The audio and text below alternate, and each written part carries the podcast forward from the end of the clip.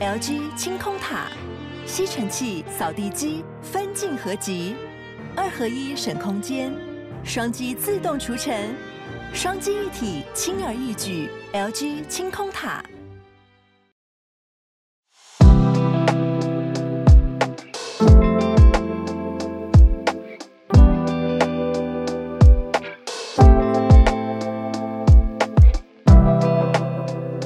早安，大家早安。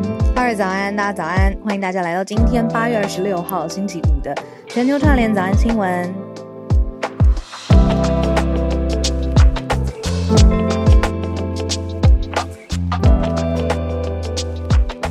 嗨，嗨嗨，来设定一下。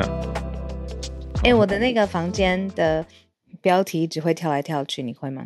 跳来跳去是什么意思？对啊，它一下三行，一下四行。这个 app 真的是这么，动态啊！对，为什么会变四行？对，它就是一直在跳三行或四行，跳来跳去。没关系，我觉得可能是我自己的手机的问题。哦，我这边是还没有，还好。Jessica，你好厉害！聊天室的 Jessica，因为大家一直在问歌名嘛，然后就有人查出来了，这首歌叫 Truthfully。然后你喜欢今天的歌吗？浩尔？还不错啊，蛮好听的。嗯，好，这完全是我的歌，我很喜 欢，跟大家分享，还不错。你有睡饱吗？你是不是没有？我感觉对，我有感觉到，直接被发现。好，我不知道哎，出国前反而觉得一直担心什么东西没准备到。嗯，我也会，我也会。嗯、对啊，我连去出差之前，我都会一直觉得在高铁上面都一直在想，说到底什么东西没带。对。对啊，那没关系，你出去到现场，到时候再解决就好啦。对啦，太太在身边，这样就够了。我觉得是因为太久没出国了。记得机场的顺顺序吗？就是 护照，就是行李寄放这些的等等。你忘记航厦在哪里了？对啊，我都不记得哎。有分国内线、国外线哦。有了，真的是快忘光了。忘光。对啊。好啊，没关系。那个浩尔慢慢苏醒，跟大家今天聊一聊，呃，饮料的文化。因为现在虽然呃，你看像夏天，然后要慢慢迈入秋天了。然后我自己很爱喝茶嘛，浩尔是知道的。嗯。然后我昨天嗯也品尝了几款，因为节目的关系，品尝了几款威士忌。威士忌对我来说是非常遥远，在小时候一直觉得哇，是非常成熟的世界才会出现的饮品。很辣的饮料。对，然后。今天就想跟大家聊一聊大家心目中的国民饮料。当然，很多人会说珍珠奶茶嘛，可是这个到底是怎么来的？然后茶酒不分家，就跟大家一起聊一聊。嗯，然后我们有找到一些很酷的数据哦，说，哎，为什么台湾的手摇饮到底是怎么发起的？结果发现是，嗯，一九七零年代吧，当时就是其实很少人在喝茶。但是呢，慢慢开始有这个罐装饮料先开始发展，嗯、然后台湾第一间春水堂是在当时叫四维街，就是手摇泡沫红茶的，我去过始祖，现在还在啊，本店还在吗？还在？现在应该是扩建了吧？以前一开始应该没那么大，哦、它现在是两至少有两层楼，就是一栋的感觉，就是始祖这样子，在台中。然后后来，等一下，台北四维路吗？还是？是四维街？他是说四维街，我不知道这是在哪里。春水堂的八起点，嗯，一九八三年。对对对。然后后来呢？嗯，很台的事情，我是就是 in a very good way。我在讲这件事情，很台的事情，就是开始有辣妹会加入，就是手摇饮，就是现场的那泡沫红茶。对，没错，泡沫红茶店。为什么这个我 小时候好像有印象？然后才慢慢演变成就是没有座位的，因为以前泡沫红茶店大家会茶街嘛，那东区有的时候还会吃一点东西，嗯、然后又有辣妹在里面，然后才慢慢演变成就是没有座位的手摇饮。嗯，然后呢，从手摇饮就开启了一系列台湾人独有的，就是我要三分糖，然后少冰，然后什么奶多一点，我要加蒟蒻，我要加什么白玉，我要加这，就是只有是台湾开始的吗？我跟你说，选糖度、选冰度这个东西啊，要克制到每一分什么九分、一分冰这种，真的是台湾才有的。你去以色列的手摇饮料，哦、对、嗯、是没有这种选择，所以台湾人就是很 friendly，就是就希望让顾客选到他克制的。你这样讲，因为之前有学生就问我说，他去国外如果要点饮料，怎么用英文讲少冰？对呀、啊，好像你通常就只会想，啊、就你你可以跟他对方说 less sugar，可是那个少那个 less 就是少一点，可是你很难去抓说我要八分冰、七分冰、六分冰。那个你不会你不会跟对方说 sixty percent，对不对？对啊，不会不会。对啊，对啊。然后呢，就是开始就是这种克制化的这种呃，什么八分糖这种之后，开始出现了创意的茶饮，比如说在茶里面加气泡，然后或者是把呃酒做的很有茶香，或者是呃像呃侍奉酒一样的试茶，然后试酒师周围还有试茶师，嗯，对，然后我都觉得这一切很喜欢。我知道你喜欢茶酒，我也喜欢。对啊，我连昨天喝到一款威士忌，他都说，因为威士忌里面要么你就是谷物，要么就是麦芽嘛。嗯、然后他有说那那一个那一个嗯那个厂牌那个品牌就找了世界顶级的茶香师，嗯、把台湾酿出来的呃制造出来东方美人茶叶的味道给调出来了，融合在威士忌里面。因为他来台湾的时候，请私讯品牌给我。好好，没问题。我跟你讲，惊为天人，我吓死了。对啊，他来台湾玩的时候，哦，嗯嗯。哦，你说这一位品他是什么品茶师？他是调香师，全世界顶。我可以只是说他是爱马仕的调香师。然后他来台湾玩的时候，哦、他喝到了台湾自己种的东方美人茶叶，惊为天人。嗯、然后他回去就是用这种各种他调和的方法，把这个香气融入在酒里面。大家来台湾玩，嗯，嗯，太厉害了，很棒哎。对呀、啊。然后我最近我不是替那个品牌打广告，我最近在喝就是如果红茶，我不知道大家有没有听过，就是这种冷泡的，嗯、然后香气非常的有层次的，我就觉得啊，好舒服哦。好，对，Anyway，这不是 这不是这不是叶配，对，对而且台湾一年有你的资料五百亿的产值，这个是茶饮跟手摇饮，手摇茶，对啊，十亿杯茶饮喝掉了。十亿杯，好，这真的是好很猛哎！还有一个什么，嗯，日本日本喜欢真奶，不是有一些女高中生竟然许新的年号，在是真奶，对啊，他们说令和之后会希望以后有一有一年的年号可以是真奶，奶什么东西？对，对所以就是台湾的这个茶饮这。就是你要发展到创意极致之后，现在又往海外输出了。嗯、就是我知道，我很多香港朋友跟我说，就是很多台湾品牌的手摇饮料，现在在香港啊、马来西亚、新加坡啊，就是就是像开花一样。然后我不知道是你你你等你去欧洲看看到底有没有这个 手摇饮系列，拜托帮我们实。几年前就有了啊，几年前在欧洲就有看到一些台湾的手摇饮店了。好，对，可是经过这几年，我再去看看，因为嗯。德国之前几年前有一个大消息，就是德国的珍珠奶茶店里面的原料有一些塑化剂哦，那不是针对台湾，就是嗯，因为这些食品原料的供应商可能来自不止台湾啦，对，所以就有这样子的消息，然后当时德国就在讨论。可是我我当时注意到的是说，哎，真奶在德国已经蔚为风潮了，就当时已经成为一个流行饮料了。可是经过这几年。我现在没有 update，但欢迎听友跟我们补充。嗯，还有下个礼拜去 直击见真章，直击直击。然后 James 说茶汤会在北加州有，然后 Bernard 说香港有很多台式手摇饮料店。对啊，对慕尼黑有那个贡贡茶鹿角巷。Oh my god，慕尼黑有干杯有有 Come by，对，这些都蛮有印象的，在欧洲都有看到，所以现在都还不错是吗？有没有受到疫情冲击？关心一下，喜欢你们的聊天室的文字，谢谢大家。哎、欸，我们跳过了小歇，你有小歇的记忆吗？有哎、欸，就是泡沫红茶店过 渡到一段时间就是小歇，对不对？对呀、啊，对呀、啊，对耶。后来就后来就开始进到什么葵可力，就是开始有那个葵可力，对对对，那个塑胶封膜的机器，对对对，哎、欸、对，对。我一开始看到就觉得很新鲜，而且一开始拿到你会觉得那个杯盖是热的。对，因为它盖上去的时候，对，就觉得有点担心那个塑塑胶溶出来。那我就问，在那个上面要有就是很冷的笑话，这是谁想出来的？早餐店阿姨。我要问一下伯恩。对啊，早餐店阿姨下午的工作就是写饮料杯盖垫上的笑话。对耶，这这两题放在一起讲很有趣。在以前没有这个、嗯、没有这个塑胶封膜的时候，就不用写笑话啦，就没有这个文化吗？对啊，哪有那么冷的什么文化？什么 很多，我现在一时间想不起来。太多了，对，太多了，太多了。而且通常那些都偏冷，非常的冷。然后，那你就会觉得好台，我好喜欢哦，这样。对啊，对啊，饮料杯盖在上面的笑话，大家来盖楼好了，大家到社团。到社团去贴今天早上饮料杯上面的笑话，欢迎大家去串联。太好笑了，对啊，都经历过。对，或是大家印象中最喜欢的，可以去串联，在海外也不孤单。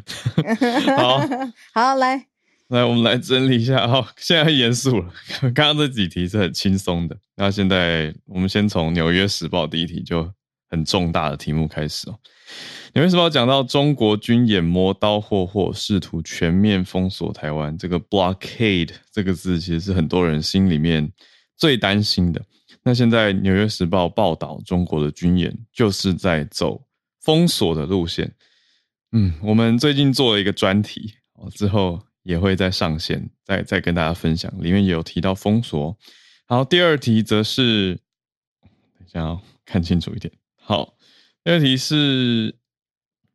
意大利的总理，他公开直接提到台海，他两度提到台海的情况，他在关切国际的地缘政治的变化。嗯，第三题是乌克兰，乌克兰跟英国要重建，应该说乌克兰要重建海陆空的交通网，那其中跟英国是重要伙伴，来签署合作协议。最后则是来到了 NASA 太空总署，美国太空总署发布了黑洞声波，什么意思呢？他们说太空之中。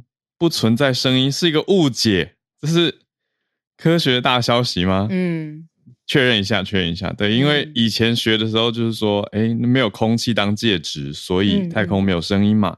可是现在 NASA 发布了说黑洞有声波，嗯，那是只是因为没有空气当介质，所以听不到吗？还是什么意思？嗯嗯嗯、我们待会来聊一聊这一题。好，那我们就先从这个重磅题开始吧。好啊。《纽约时报》说，北京的军事行动会成为一个新常态，意思是什么？大规模的军演呢？虽然在固定的几天当中啊，现在已经落幕了，但是呢，呃，还是有看到解放军会持续增加在台海之间的活动，例如说有军机穿越台湾海峡中线，或者是频繁的军事活动一直发生。那这件事情呢，北京，嗯、呃，当然。意图是很明很明显的嘛，他们的目标我们当然都知道。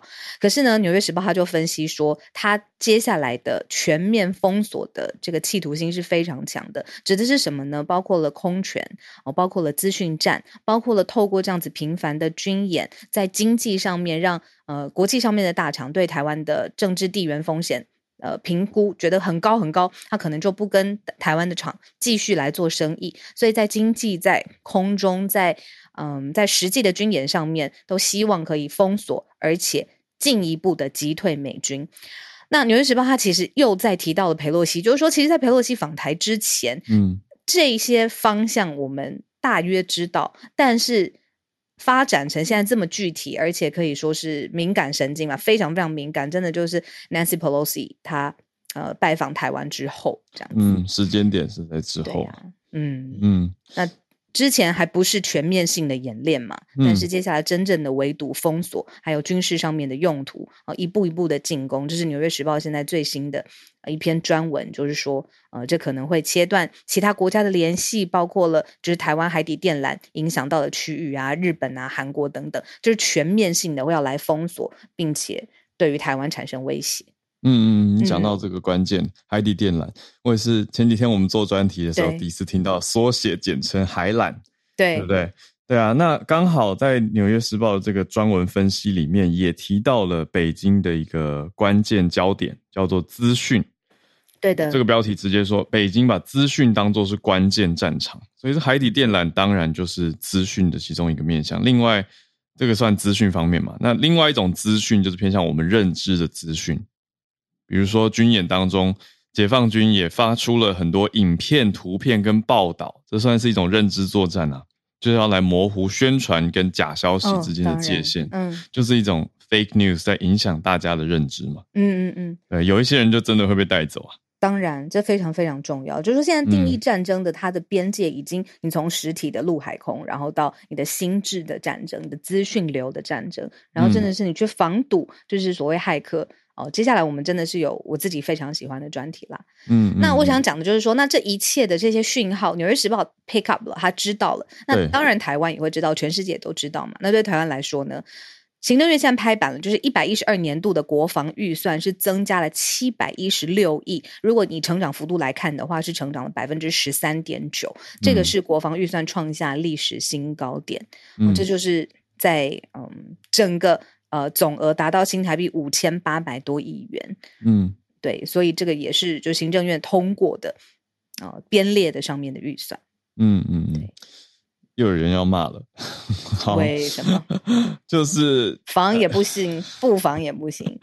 对啊，你说的很好，防也不行，不防也不行啊。但就是会有人说，但是我们不要这样去挑衅啊，不要去挑衅人家。哦，我记得，之类的，对啊，我记得 很多啦。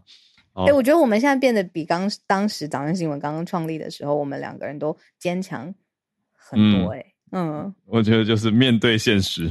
对对对对对。对没错，好，我觉得一边在读刚刚的这个报道，也最后一个小点补充给大家，有提到台湾的部分专家说到，我们的海底电缆负责连接跟全球百分之九十的资料数据这么高，所以如果如果如果中国要切断台湾的海底电缆，嗯、也会影响到邻近的一些地方，对，日本、韩国，像是最邻近对日韩直接受到网络连线的海底电缆冲击，嗯。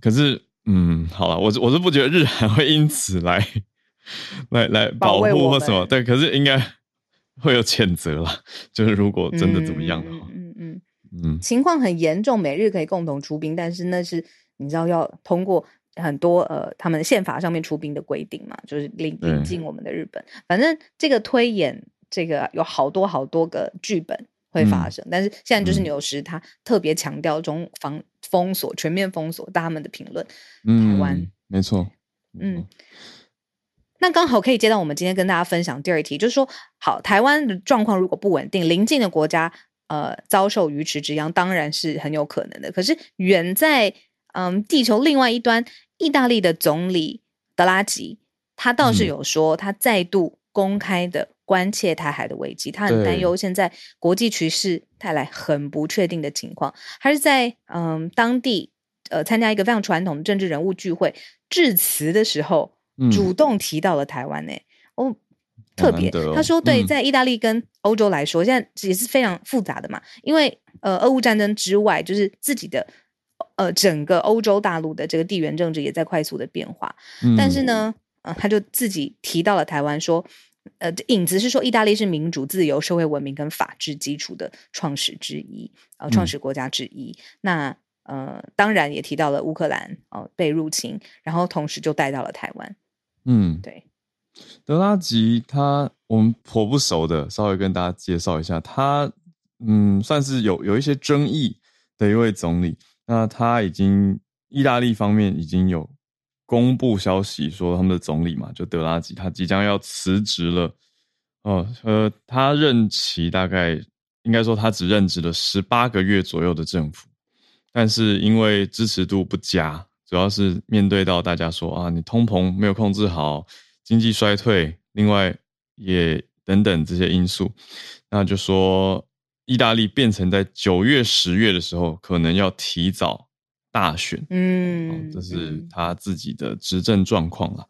不过，他的确就是最近在这个所谓呃一场叫民族友谊会议基金会的大会当中，就直接拿俄乌战争跟台海的紧张情势，嗯，入题跟大家谈，嗯，对。那他谈的也是说这些因此而造，呃，不是台海造成的，他讲的是乌俄为主造成的那个国际经济局势不稳定，就顺带提到了台湾，这样对，没错。对，那帮大家补充一下，就是因为我们真的很少讲到意大利嘛，就是总理也不太熟，像刚才浩尔讲的。嗯、那意大利的政治体制到底是什么呢？就是他们现在依照他们现行的宪法，算是一个民主共和国，它一样是两院制的议会，就是有参议院跟众议院组成，就是两院的权力是互相制衡的，那是由普选产生，嗯、而且他们的公民是十八岁你就有选举权，然后你二十五岁你就可以去选议员呐、啊，这样子。蛮、嗯、年轻的，那他们的法官呢，主要是由十五名的大法官任期九年来形成。嗯，对，那是一九四八年二次世界大战之后，呃，意大利废除了呃当时非常传统的在欧洲非常传统的君主立宪，变成了民主共和的国家。嗯嗯，我我刚快速查一下，台湾二十三岁就可以选公职人员候选人。哎呦！所以意大利还蛮两慢了两年，我们比较早。对，对我们，我们只有市长啊等等啊，或者是乡长、市呃镇镇长这些的原住呃原住民区长候选人要满二十六岁，可是如果以议员来讲的话，二十三就可以了。对啊，而且刚刚那个投票权，台湾现在也是在研议要下修年纪嘛。嗯嗯嗯，刚好两两边可以做一个参照。我可以私心说一句话吗？浩然可能也没有听到。嗯、我其实常常在跟你沟通讨论的时候，我心里会默默希望有一天我可以看到你在政坛上。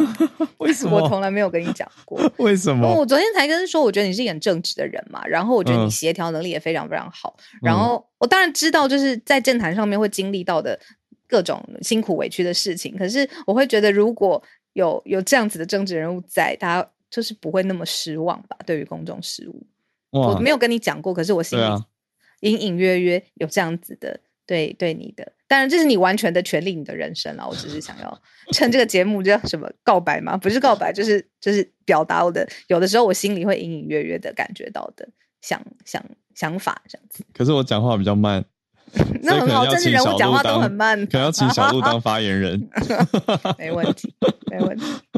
对，我们早会就全球串联早安新闻，这么棒，公众参与很好啊。对，然后可是到时候就会可能很多骂骂人的留言就会进来了。好，OK 的，我并不排斥啊。登记哦，T Billing 说下星期，等一下是没没有人说今年吧？下星期先出国。对，之后之后有机会啊，我哎，我记得我们之前好像在哪里，还是某某家媒体访问我们的时候，有略略提过类似的题目。嗯、对啊，我我自己是并不排斥这件事情，嗯、只是还不会这么快发生。嗯，慢慢来。嗯，好，好，再来第三题是乌克兰跟英国的交通合作。嗯，你看又有连贯性了，就是。今天我们从北京讲到了跟台湾有关，那台湾被意大利提起，那现在在欧洲发生了什么事情呢？英国跟乌克兰今天签署了一个合作上面的协议，就是由英国的不论是公部门，就是政府部门或者私人企业，提供资金、专家跟设备，让乌克兰的这种大型像是机场啊、港口啊、陆路啊、海空交通运输方面的人才培育由。英国的这些资金来完成，例如说呢，嗯、呃，五辆巴士啊、呃，就是英国马上会援赠出来，怎么才五辆？听起来有点 少，讲起来有点少。对啊，然后协助乌克兰修复大众运输，还有恢复他们的道路。就是我们之前有讲过，大家看到那些影片或者照片，有的时候惨不忍睹，不敢看。但是这些的确是，你知道，交通还有港口、机场这些是重要的大型基础建设，它是需要被恢复的。那所以。这一则新闻是跟大家讲说，现在海陆空的交通网，英国已经主动签署了一个合作的协议，要帮助乌克兰重建。嗯，对，所以这其实蛮全方位的，就是各个面向上都有，是两边两国公共跟私人部门，也就是你说 private sector、public sector 都互相提供资金、专家跟设备。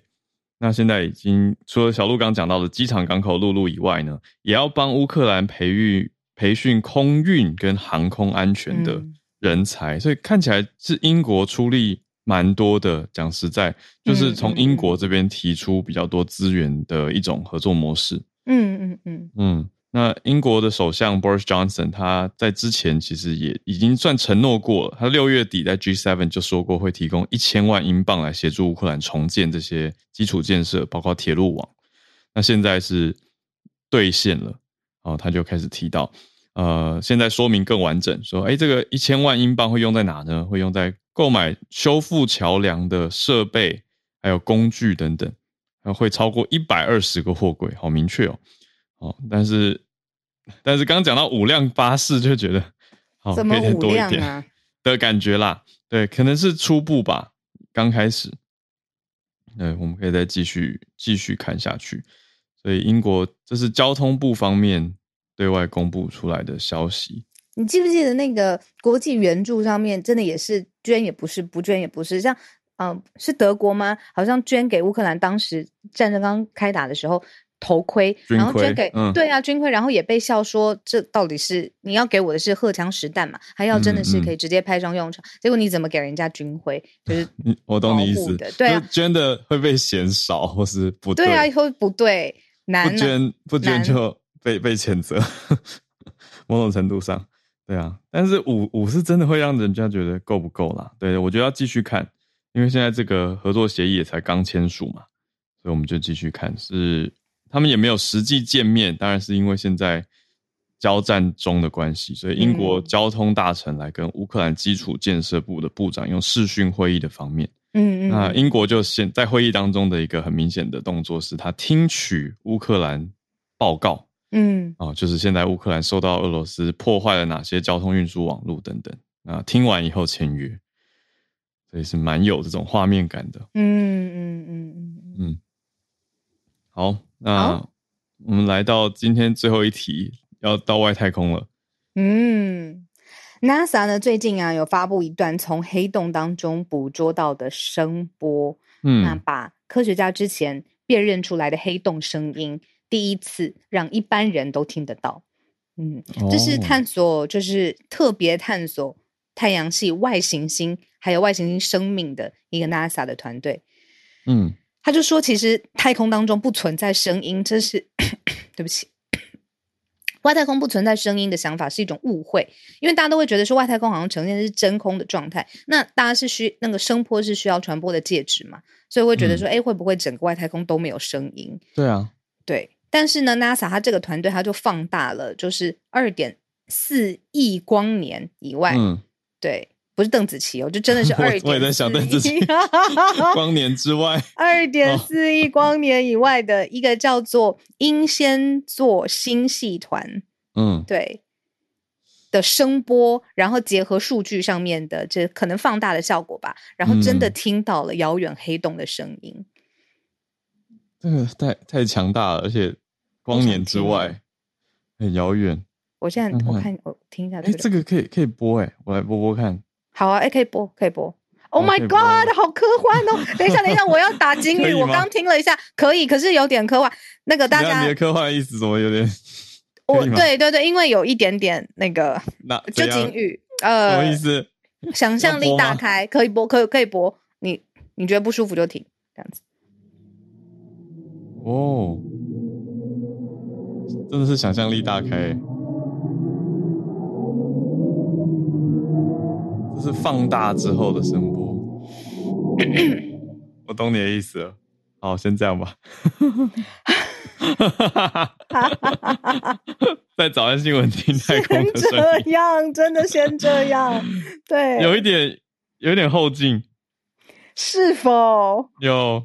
对，所以我刚刚说要下警语，然后我发现我整个过程我麦克风没关，嗯、所以我的呼吸声刚是不是很大声？我觉得效果很好。还好，因为我我看了一个那个在 Netflix 上面讲那个黑洞的纪录片，嗯，然后它神秘，然后也有魔力，然后也因为它这么神秘，也让人害怕嘛，嗯，对啊，对啊，这是强调了，这是放大之后，而且是二点四亿多年之前的事情，光年哦，不是不是，对，就是光跑了二点四亿年之后。嗯对，光跟声波的速率也不太一样嘛。对，只是总之就是很遥远、很遥远的的事情。嗯嗯嗯。对，但刚刚是经过放大技术以后听到的。但我我我在想的是这，这这一个点还是很奇怪，因为嗯，外太空还是的确没有空气啊，所以有声波，嗯，不如怎么样？不如我们就把这题丢给大家，高手在民间，这个这个疑难杂症丢给你们，需要对。而且昨天许的愿，不知道今天 有没有来。我们准备要进全球串联的时间了。我我在看那个大家的的留言，我真的好喜欢你们在聊天室留言，说这是灵幻感、惊吓感，有人说怕，有人说感觉要被抓走了。嗯，有一种某种声音在说话的感觉。对，我觉得大家就是会。听说大家最怕的是有一点相似，就是类似恐怖谷理论，就是有点像人又有点不像人，才会觉得恐怖。如果你一看就觉得它完全跟我们无关，你反而不会觉得有一种熟悉的担忧感。嗯、所以大家画外星人就会想象说，哎，是有鼻子有眼睛啊，这样。嗯嗯嗯嗯，哦，才会觉得 relatable，有一点像，才会觉得怎么又又像又不像，就觉得很怪。普罗米修斯。声音上脑，像被吸进去。嗯，大家这样的对哦，来自二点四亿光年外的连线，很会下标哎，太厉害。Right. 好，昨天有一位是听友跟我说，他们邀请到曼谷的熟悉熟悉大麻市场的听友要来跟我们串联，但我没有看到他举手。如果在房间的话，可以按一下右下角的举手，让我们看到。或者要改一下你的标题，那在聊天室也可以让我们知道。然后在这之前呢，我看到我弟今天今天上线了，对，简子是我亲弟弟，他是台湾非常知名的魔术师，这真的，这不是这不是开玩笑。简子，你就看到我们都姓简啊。对，那我是 Howard 嘛，他是 Hanson。那今天说带来了一个世界魔术大会，不是世界魔术大会，是一个比赛吗的消息？Hello。嗨，早安。好，早安，你们好。嗨，我是简子。我们这样听起来不熟。Howard 的弟弟。我今天带来一个消息是啊、呃，有一位呃台湾的魔术师在世界魔术大会 FISM 他今年有得了一个奖项。然后因为这个他可能不熟悉媒体，所以今年完全没有媒体报道这件事情。世界魔术大会跟大家介绍一下吧，它是一个比赛还是一个？呃，世界魔术大会是一个组织，叫国际魔术组织联盟。那它英文是 FISM，F-I-S-M。嗯，那它每三年一度，所以被誉为魔术界的这个奥运。嗯，那台湾从这个二零一二年在英国黑池开始，就有第一位台湾人蔡世宏得奖。那之后也每三年也都有很优秀的台湾魔术师在这个大会上获得奖项。嗯，那今年就是。有一位叫许浩君的，他是台大魔术社出来的，那、嗯、他去比了舞台部门的比赛，嗯，那在里面得到了一个，也是台湾第一座的发明奖的奖项。发明奖，对，因为他有一些自己的想法创作放在他的舞台魔术里面，这样，嗯，然后第一次有人注册这个发明奖，哎，他很幸运的获得这个发明奖的奖项，嗯。嗯，然后呢？那当然就是想说，哎，每三年每有人得奖都有新闻媒体报道。那今年因为他他比较跟媒体没关系没那么好吧，我不确定，因为他不擅长这个经营这一块。嗯，那我觉得这个消息可以给传递给啊所有台湾的各位知道，毕竟这是一个国际上很、嗯、很有地位的一个大会。嗯嗯嗯嗯，那也是因为啊。呃我一直在推广魔术，又是一位魔术师。嗯，那我们今年也举来举办了一个台湾线上魔术大会，线上的，也跟这个、嗯、对，也跟这个 FISM 有点关联性。嗯，我们这个大会是完全免费参加的，所以任何人都可以来报名。哦，只要你对魔术有兴趣，嗯，不是你是想看魔术呢，或学魔术，在这个大会里面都有。嗯，就是我们基于推广的心态举办这个活动。那每年也有上千人报名，今年也办到第三届。那最值得一提的是。嗯啊、呃，跟 FISM 有关的是，我们今年九月三号晚上会办一个魔术的节目，也是线上，大家都可以合家观赏，嗯、就在 YouTube 上直播。哦，这个节目叫做呃 For the Fizen Winner，我们请到了曾经担任这个 Fizen 评审的台湾之光刘谦老师，嗯，来担任这个节目的、嗯、对、哦、主要主要评审，嗯，所以他所以说。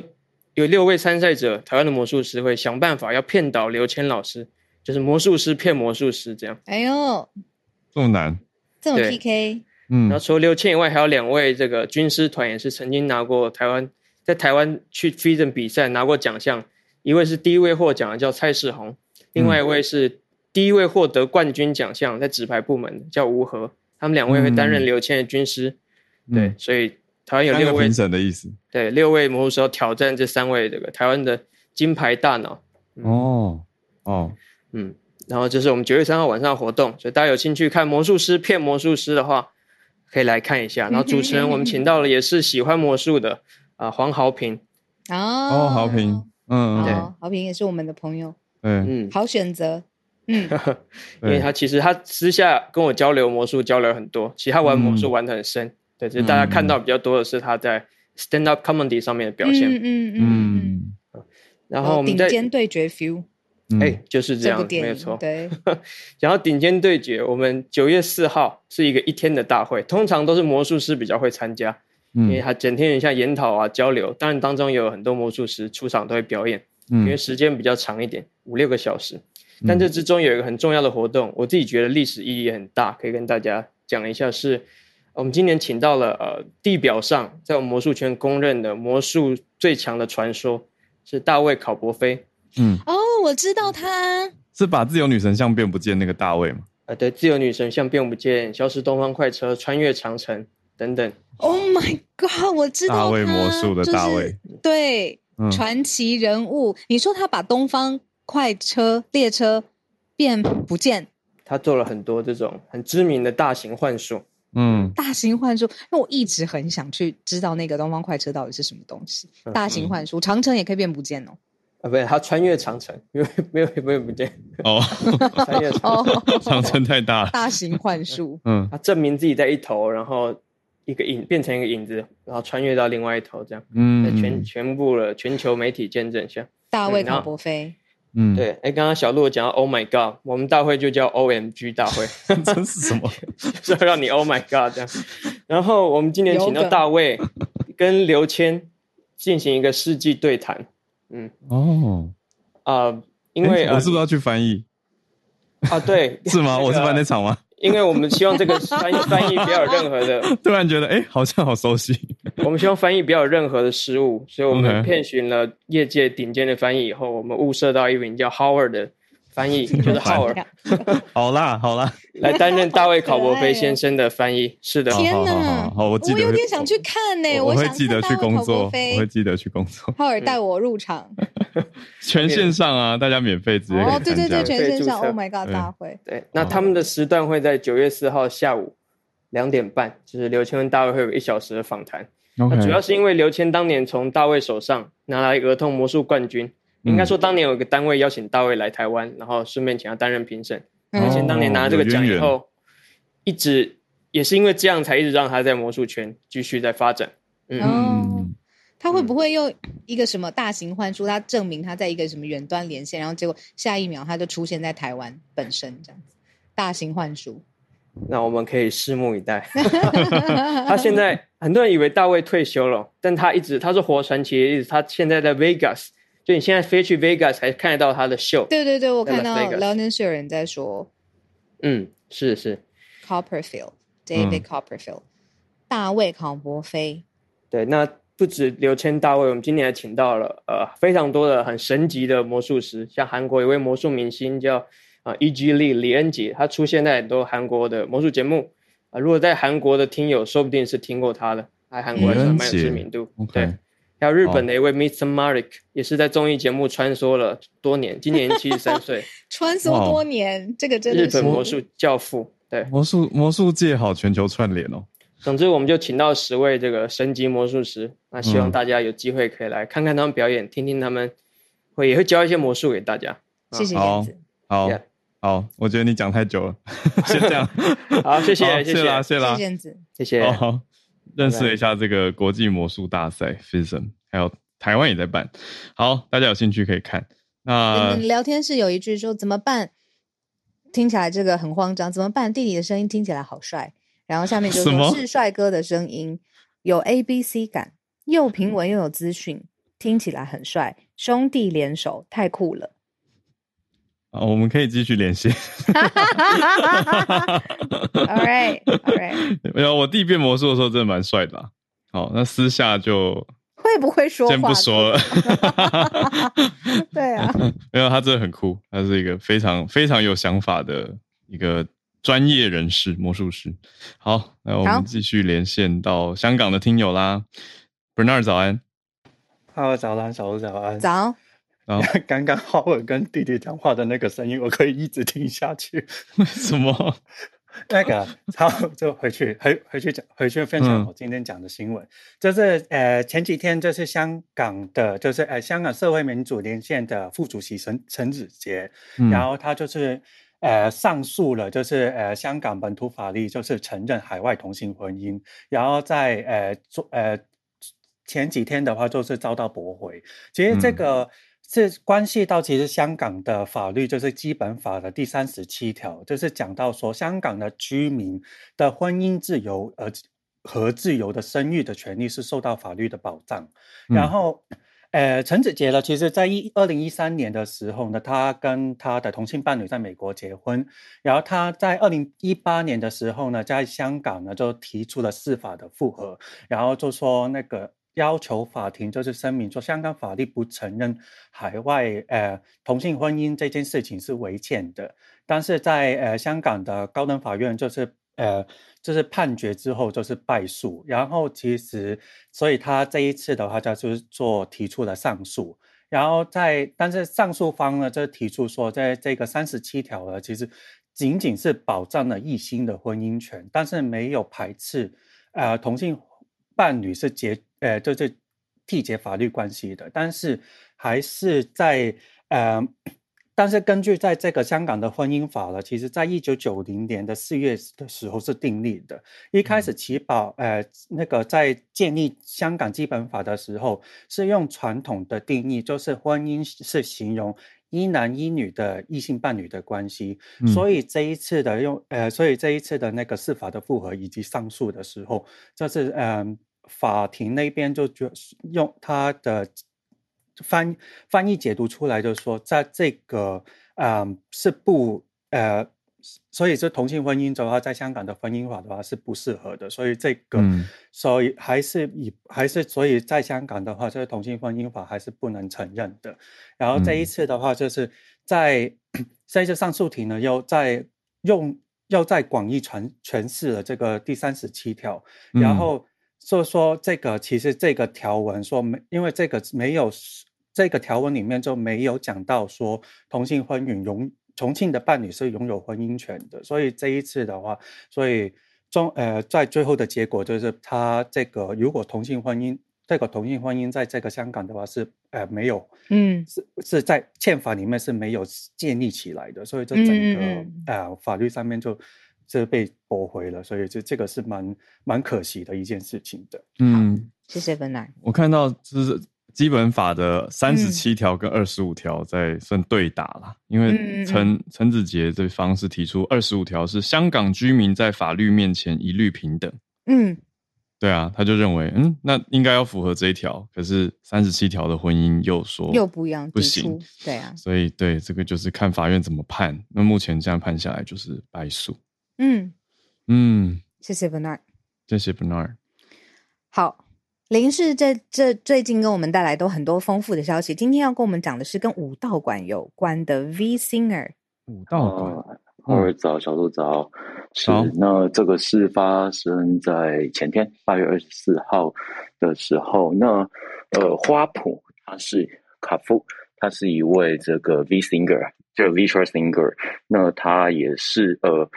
第一位登上武道馆的 V Singer，那呃，我们也其实很多可能了解日本就是演唱会的人知道说，其实呃，武道馆它虽然不是最大，但是它是一个具备着相当指标性的，就是说呃，很多艺人或歌手都以这个武道馆为目标。那花圃他成为第一位登上这个呃。武道馆的 V Singer，然后也是第二位这个虚拟歌手，继二零一五年初音未来之后，嗯，呃，那这一场它的特殊之处是，它同时做现场跟线上贩售，那现场现场是完全满座，然后线上同时刚开播就已经有一万五千人同时收看。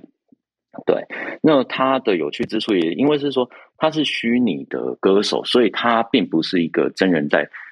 呃，真人在现场，所以他需要运用到许多像许多 AR、VR，甚至是三 D 全息投影技术去做结合。嗯、那这个结合，它同时也把它把现场观众也录进去，然后把这个 AVR 技术跟现场，就是有点像是说把虚虚实去整合，让看起来就好像没有那个框架，直接对着观众在唱歌。嗯，对。那花圃它同时是呃，今年被富比士日本这边选为呃，可以可呃三我三十岁以下可以改变世界的三十人之一。那他是呃，因为他现在就是公告上他是十八岁，也就是他出道四年，从十四岁开始到现在，嗯，那十八岁登上武道馆，然后被列。呃，说法是说用第二个身体为自己认努力唱歌这样子，对。嗯、那所以其实应该是说，当未来我们可能说，因为像现在我们在讲说 V 呃虚拟的东西很多，然后也常常会谈到元宇宙议题。其实，嗯，我觉得说这个东西未来可能在演唱会不止真人以后，我们甚至是虚拟演唱会，然后怎么样去强化以及。它这个要用原本我们演唱会可能需要的工作人员，又更进阶一步，需要更多不一样的技术。那甚至这一场，他还有把虚拟跟真人同时在舞台上做共演。嗯，对，所以其实这些都是未来我们可以看的，就是有趣的舞蹈表演。那我稍后会再找一下，就是相关的影片丢到这个社团上面去跟大家分享。好啊，所以现场真的有七千个人的意思。对，现场就是七千七千满座，然后哇呃，他其实呃去 U 推特，因为他其实他有允许部分的，就是影片片段播出，嗯、就是他是可以放在推特上面，所以我们去推特上面打这个 hashtag 花圃，嗯。呃画就是对我看我的那个 bio 上面。嗯，对，然后可以，然后再去搜寻影片，其实是可以找到现场，他有允许大家放流出来的这、哦、这一段，就是大概两分多钟的，就是第一首歌的这一段，可以看到片段，其实是蛮惊蛮惊人的画面。嗯，就是花朵的花，乐谱的谱，花圃对花朵花乐谱的谱。嗯，对。那这边补充一个小知识，是我刚才有提到说他是第一位 V singer，但是他是第二位这个。呃，虚拟人物继初音未来之后，那为什么会这样讲？其实这个涉及到我们在这个行业上面，其实呃有一些有一些专有名词上的不同。那第一个词叫做 Vocaloid，V、嗯、O C A L O I D，它是 vocal 加后面再加这个 O I D 作为词，就是词尾。它的概念就是我们过去在讲初音未来，那它的概念比较接近是说，它是由呃人先把声音。录下每一个词之后，然后每一个人可以去调音，所以它并不是一个真人在背后唱歌，而是说用大家的技术去帮合成的歌。对，它是比较接近合成的声音。那它也是过去大概从十，它出来现在到到现在大概十五年的。那初音未来这种，他们是比较接近用合成声音，然后可以鼓励大家创作。那包含呃很多我们早期认识呃很多歌手，例如像是这个。呃，米津玄师，他早期也是做这个 Vocaloid 的起开始知知名的。对，那现在这一段我们在讲的叫做 VTuber 或 V Singer，就是说我用三 D 的这种，就是二 D 或三 D 的动态捕捉，去捕捉人的这个动作，然后所以说我们会有一个中之人在后面。对，所以这两个技术其实是不一样的。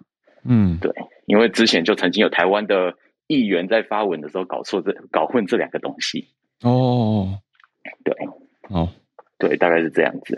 嗯，所以名词上大家要知道是说 Vocaloid 跟 VTuber 不一样，嗯、这样吗？对，对，它的概它的概念跟本质是不一样的。有人会以为说，哎、嗯欸，早期初音未来有三 D 模，就是、那他们不一样在哪里？因为哦，它是建立的，但是其实背后的声音音源唱歌是由很多人帮他创作出来，就是说我开放这个软体。嗯我可以买这个软体，然后来帮让他唱歌。嗯，对。然后 VTuber 现在比较像是呃，其实我们还有另外一种衍生叫 V Type，就是说有已知的知道 YouTuber，就他是 VTuber 加 YouTuber 嘛，所以 VType 它有点像是说像浩浩啊、苍兰哥这些呃 vtu YouTuber 他们也曾经有套过自己的皮，然后在 YouTube 上做一些这种影片展示这样子，那这个都不太一样。嗯嗯嗯嗯，很多不同类型、新类型，大家要去分清楚。对，好，对，因为初音真的很久了，其实它红很久了。对啊，的发售日期是八月三十一号，嗯，然后到今年已经十五年了。对啊，所以那个时候根本没有人在讲 VTuber 啊。对，也不是这个逻辑，是就是大概从大概三四年吧，比较对比较近这几年才红起来对，没错，就是当开始就是比较多那个动捕系统，就是动态捕捉，因为以前我们还要穿那个绿色、嗯、绿色衣服去做捕捉，那现在。大概一只手机其实，因为呃，像 iPhone 它有那种三 D scan 的，就是三 D 红外线的扫描技术，嗯，它就能够比较好去捕捉这些。那当然，这种后台的二 D 二 D 开始的 motion cap，呃，就是这一类的东西也比较简单。嗯，就很多人其实他们简单做可以用二 D 的，然后用二 D 的一些 motion 就可以去做动作，这样。嗯，谢谢林氏，谢谢，好，谢谢你，太酷了！等下去找花圃来看。好我们再连线到朱主，嗨，早安，Hello，小鹿，Hello Howard，很高兴认识两位，我是朱小汉，嗯，我是一个非常严肃的人格。好的，今天这个新闻要分享新朋友，你好，嗯。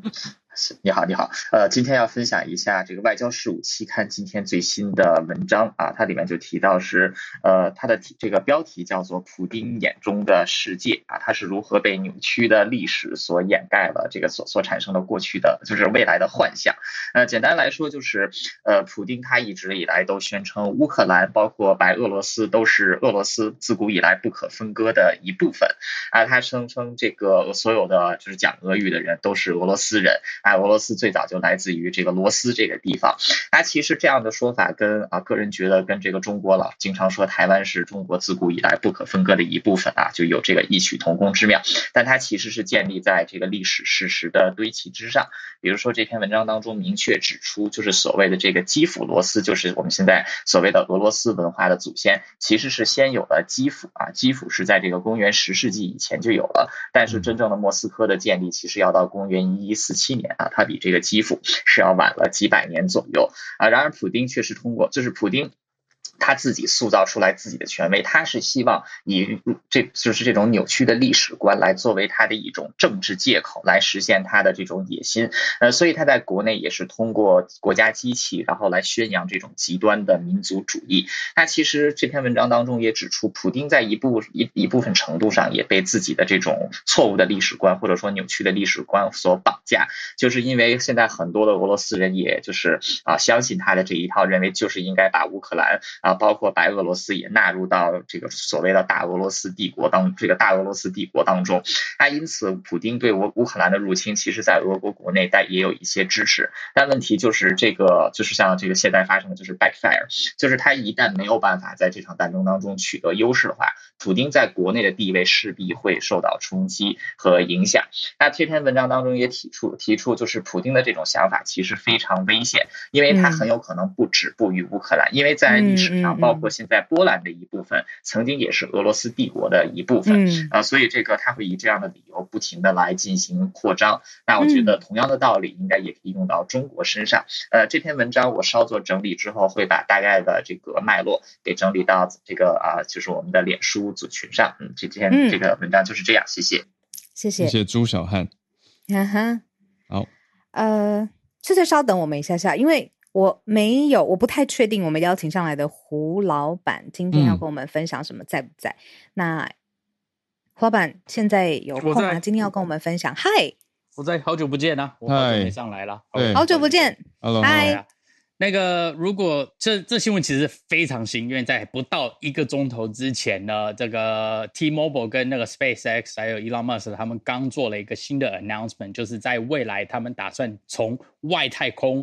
打手机信号到地球哦，终于做到了！哎，我的老天！哦哇哦，对，那现阶段他们的做法是，他们会经过他的这个 Starlink 的第二代的卫星网络系统呢，打所谓的我们所谓的中频宽的手机信号呢，到从外太空下来到地球。嗯、那现阶段他们还在就是审核跟测试当中。呃，初步呢，他们会希望是从、嗯、先从简讯开始，嗯，之后到通到打电话，然后最终呢是让你可以直接在地球任何一个角落收到，你 you know 电话、简讯以及使用网络，对，嗯。那他们这个刚开始的主要那个针对的就是，它并不是取代你现有的手机网络，而是呃附加，而且其实最重大的一个重点是，你不需要任何新的手机，哦，现有的手机就可以做到。选一个什么呃电信服务商，新的服务商，呃，T-Mobile 跟 SpaceX 的说法是这样子，是免费。OK，不需要，okay. 它就是等于是说，我把这个系统呢开放出来以后呢，我就让我全部的客户免费。那刚开始可能会先从紧急的，比方说消防队啊，或怎么样，或者是在这种重大那种天灾的情况下开放给紧急使用。嗯、那之后会陆陆续续一直把它增加，增加到到最后是全部的用户都可以免费使用。OK，、嗯、但是这件事情是 T-Mobile 跟 SpaceX 做的，那其他的。美国电信商呢？就、呃、其他美国电信商目前还没有讲。那他们今天的说法是，他们非常欢迎大家去合作。嗯，然后他这个东西，他想要提供到全球。他在说，跟各国的电信商一起来合作，把这件事情完成。哈喽，我现在心脏就是扑通扑通的狂跳。对啊，因为因为我很早之前，我记得好久之前，我就问了，我很很笨的时候，我就问说，SpaceX 到底在做什么？嗯，然后当时那个很厉害的在科技业的前辈，他就跟我说，他其实终点站是就是电信，他要让地球上的每一个人，然后享受到数据，然后他掌握到资料。嗯，对，我看到现在重点，我自己看到画我画的是跟 T-Mobile 合作，因为 T-Mobile 是非常大的电信商，对呀、啊，所以这个触及到的用户是非常广的。那的确，他就是绕了一圈，然后来做电信的事业，但他从外太空绕回来嘛。对，这是从外太空战略打回地球。而且我在问朋友说：“哎，我欧洲的网络要怎么办？”的时候，有些人就半开玩笑跟我说：“嗯、你用 Starlink 啊，Starlink 啊。”我那个时候想法就是说：“嗯、哦，那是在比较偏远的地方，嗯，可能才会要，因为每个月也是要一百一十美金左右的费用。”但是现在这个刚刚胡老板带来的消息，看来是跟 T-Mobile 合作要先免费试办哦。哦，那又又很不一样的感觉，而从简讯开始。胡老板，你人现在在 Irvine 吗？还是在？当然我在 Irvine，对，你在 Irvine，、嗯、然后所以刚刚一个小时之前才，对他们五点钟刚刚的 press conference 嘛，就在 YouTube 上都在播。嗯，普通。这件事情其实蛮重要，主要是因为一方面呢，是它可以带来很多就是在。呃，深山上头没有讯号的地方，你不需要任何的特殊的器材，嗯、你就可以有办法，嗯，那通讯。那尤其是你如果比方说山难啊，或者天灾的时候，这其实是非常重要的东西。嗯嗯，OK OK，理解。对，谢谢吴老板。嗯，对对，厉害就是大家用手机就好了。对，可是同时也会想到，哎，Starlink 的卫星在天上太亮，影响观测。就是早安新闻也提过嘛。这个对以后手机的使用，嗯、对啊，你说费用，然后手机，你说不用换新的手机可以直接连上，嗯、不知道它耗电的程度怎么样，然后也不知道，嗯，嗯，对啊，我就不知道对于对于以后使用手机的生态系，嗯，对啊，再补充一点小小的好，就是为什么 SpaceX 强，它可以做到这件事情，是因为它。我我理解到了，前辈跟我说的。如果我说错了，大家请帮我补充。就是因为他率先测试出来，发射卫星的成本降到很低很低，不会每试发一颗，他就耗费了巨大的时间、技术跟人力的成本。他把成本压低，他就有办法布上这样子的链，所以才有办法从外太空让做回地球的生意。哦，对啊，嗯，哇哦，好，就期待大家如果在美国 T-Mobile 有连到 Starlink 的话。可以跟我们分享，可能还要一段时间啦，因为今天他们等于就是初步刚宣布而已，公开。嗯嗯，好。但是以以我的经验，用 Starlink 的卫星网络，就是它的实际网络，其实它是非常稳定的，基本上你到哪里都可以收到讯号。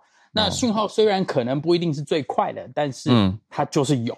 嗯嗯嗯嗯嗯，对，嗯嗯嗯，就是一个低轨道卫星在天上的基地台。对，而且初步判断，对对，那个。气象、天气、下雨天、阴天不影响。嗯，对对对对对。哇哦，谢谢胡老板。